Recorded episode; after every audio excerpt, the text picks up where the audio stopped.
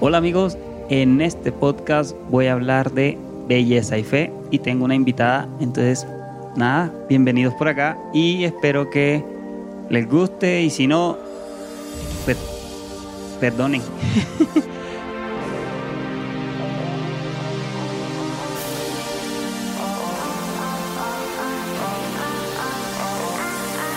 Eh, hola, estoy acá con Andy y esto va a ser muy rápido antes de que se acabe el día. Antes de que se acabe el día. Eh, bueno, para los que no conocen, ella es Andy Beltrán. Andy, cuéntanos quién eres o qué haces. Hola a todos. Bueno, yo soy diseñadora publicitaria, em, tengo un blog de belleza y moda y ya no sé qué más podría decir. Bueno, vamos a ir a grano porque a mí no me gusta hacer a la gente perder tiempo.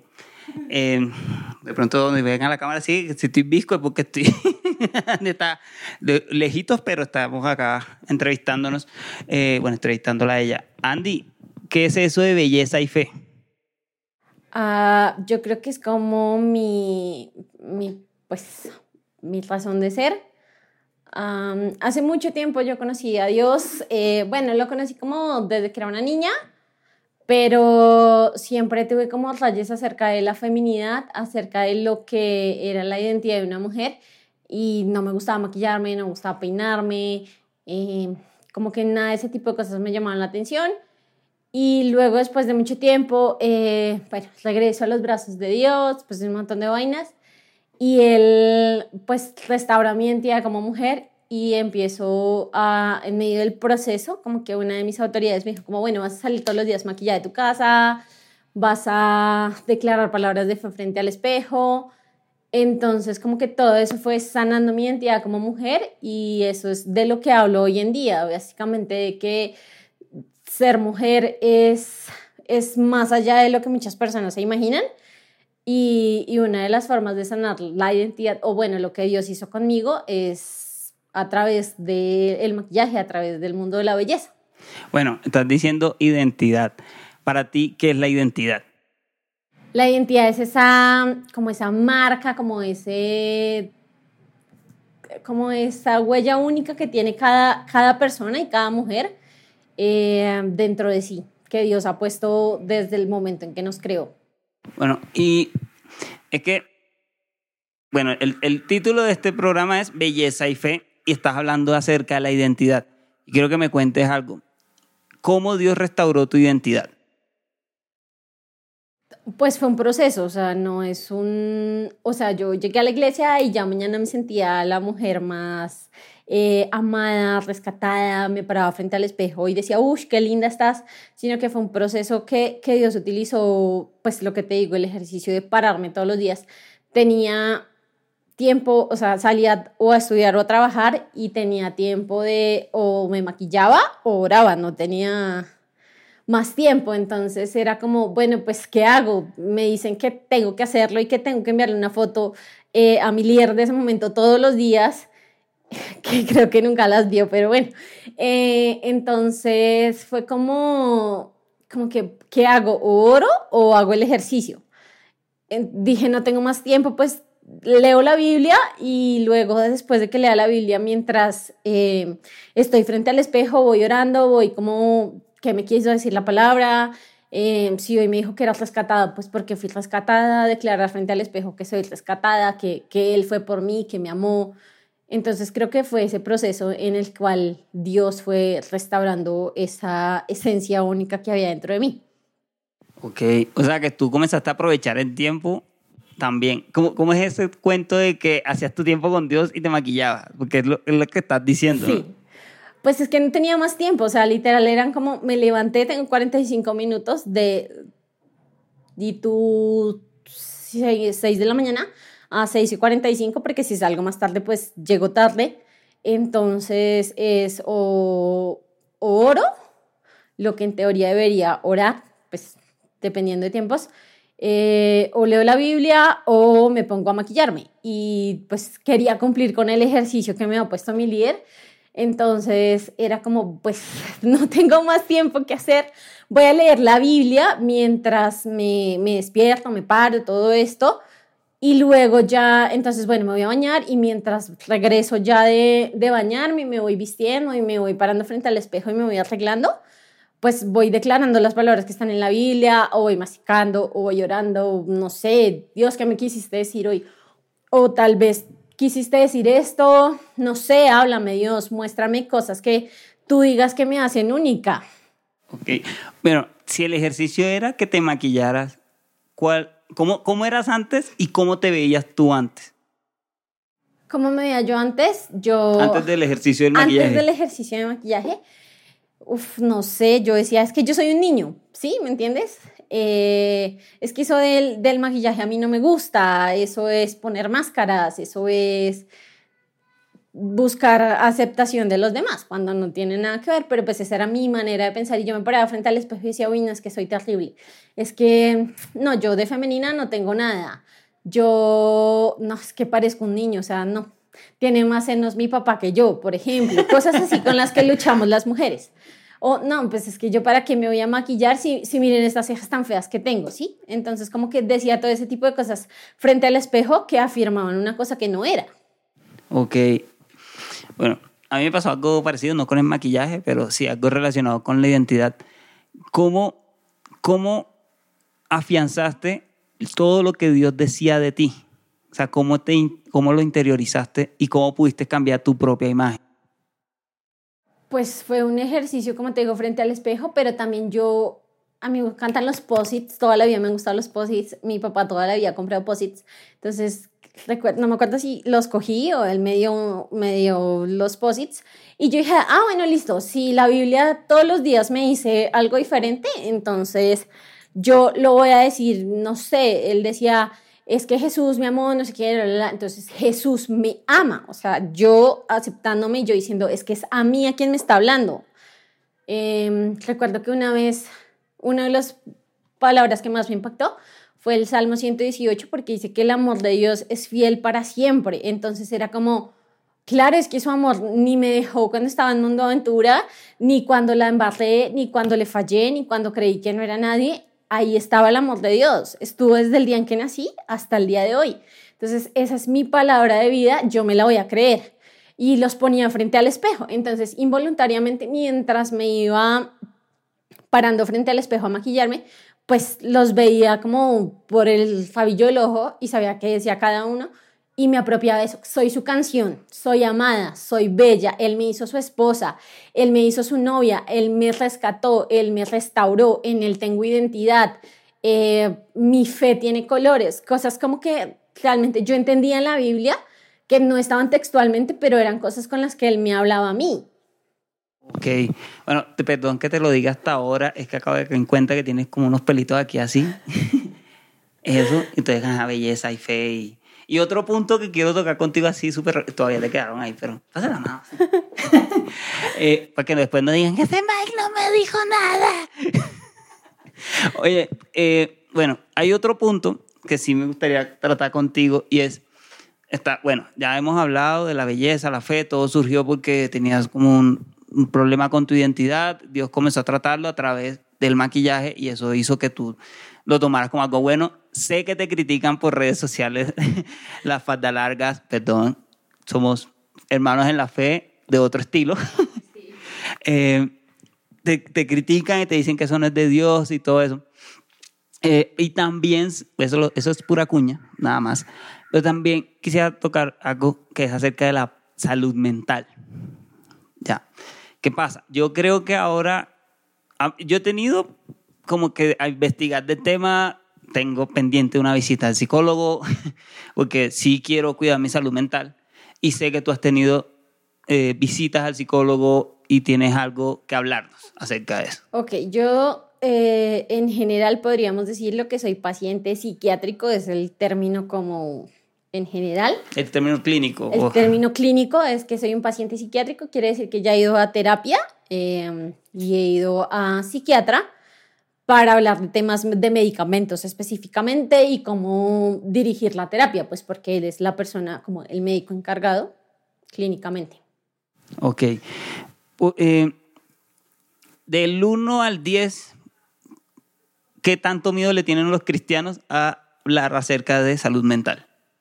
100, mil, no sé, o sea... ¿Por qué crees que le tenemos miedo como cristianos a hablar de salud mental?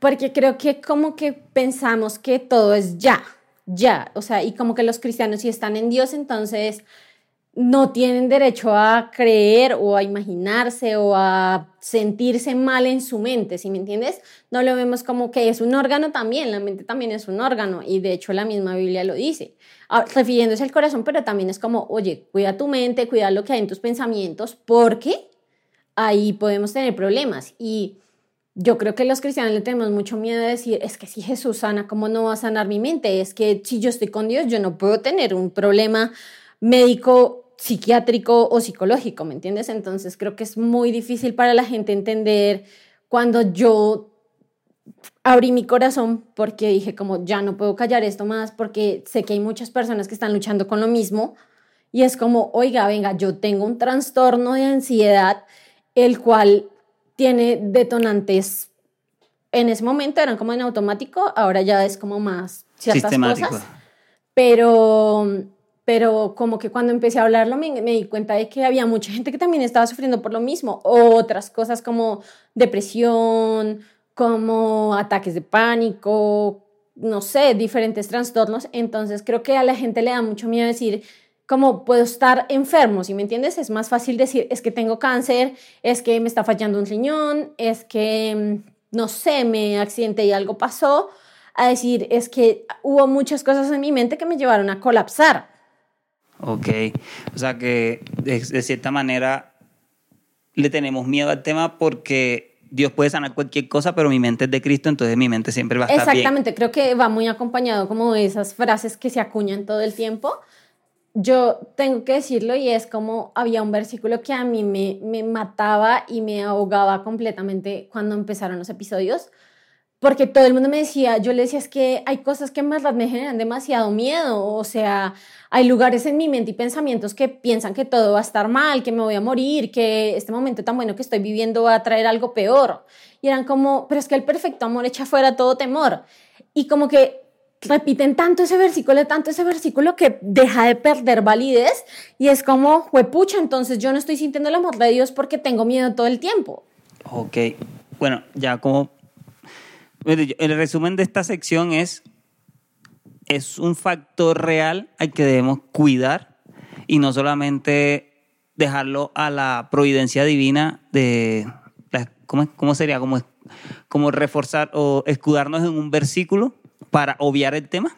Sí, para sí, como para, ay, ya, o sea, no, no hables más de esto porque el perfecto amor echa fue a todo temor y mi mente es de Cristo, entonces yo estoy bien en vez de decir como, Dios, es que no sé, siento que esto está pasando o necesito buscar ayuda en tal tema, porque siento que mi mente me está diciendo que cosas que me hablan demasiado agresivo. Ok, y bueno, ah, como para terminar, yo sé que esto, esto, esto es así a breve, pero porque esto es un tema más extenso y no, tampoco vamos a entrar en mucho detalle, pero sí me gustaría que nos dieras consejos y lo hablo tanto como una persona que le pueden dar eh, episodios de ansiedad, como una persona que puede ver que a alguien le está sucediendo un episodio de ansiedad, de depresión, de lo que sea. ¿Qué consejo nos das como la tercera persona de toda esta situación? O sea, como el que está viendo a alguien. Y no, o sea, me refiero porque nosotros somos ah, como el, ah, el, depresivo, ah, el, el ansioso. O sea, ¿qué consejo le da al que no sufre de nada de eso? amar. Yo creo que las personas que tenemos algún problema mental necesitamos amor. O sea, a veces la gente es muy dura y dice como, pero es que ¿cómo puedes estar pasando por esto? O sea, es que te gusta hacer show, es que, no sé, hay es que hay palabras que ahogan, o sea, realmente es palabras que dices como, ay, es que te gusta hacer show por todo, ay, es que todo el tiempo te pones triste, por ejemplo, cuando la persona está sintiendo cosas mucho más profundas que lo llevan a tener pensamientos en algún momento como suicidarse, por ejemplo, porque toda la gente no le está diciendo, ven, yo necesito que, que, estés mejor, yo quiero verte bien, eh, vamos a salir de esta, no importa, busquemos ayuda, sino es como, ay, ya, déjalo de un lado, es que hay que bajarlo debajo del tapete y pues ya, eso hablamos después.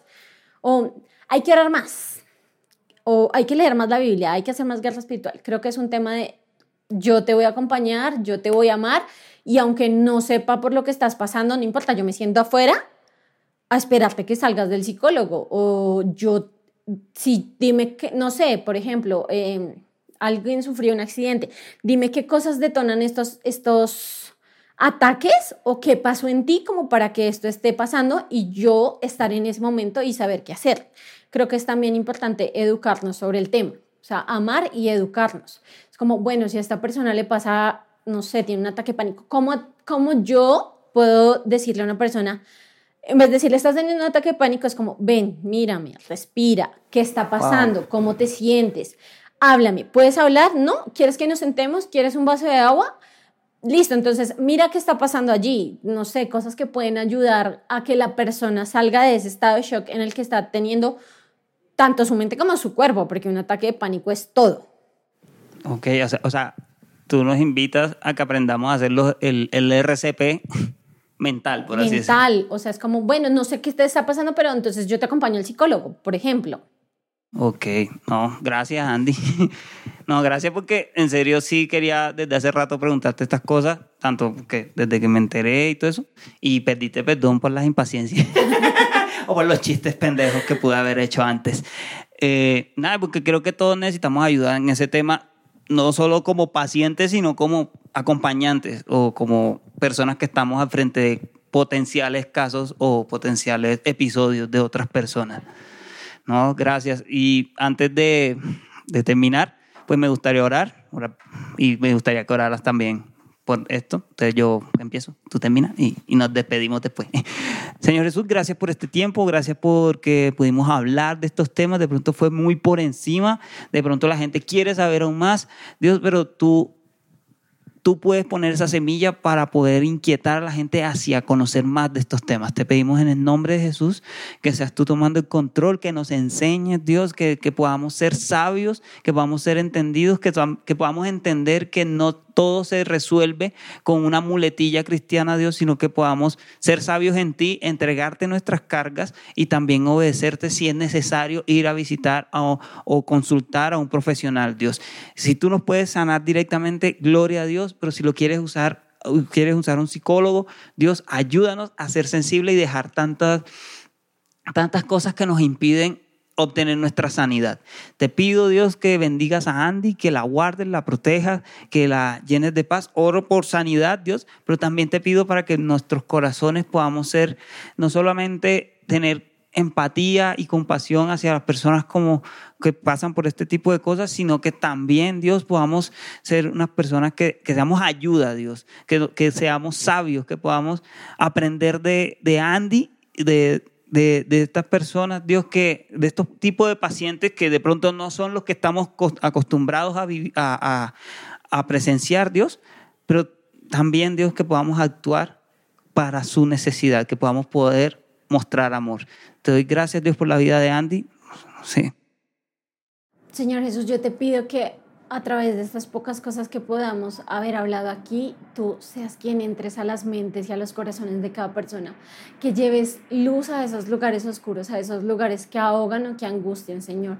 Yo te pido que llenes de color cada corazón y cada mente que pueda estar allá afuera ahogada por estos temas. Yo te pido que restaures identidades, Señor, que podamos ver mujeres enamoradas de ti, conociendo que son guerreras, que fueron mujeres creadas para expandir tu reino. Yo te pido Dios que te muevas en cada corazón, que nos enseñes a amar, amar cada día más, amar como tú lo hacías, amar tanto al leproso como a la mujer samaritana, a la mujer samaritana, ay, se me olvidó.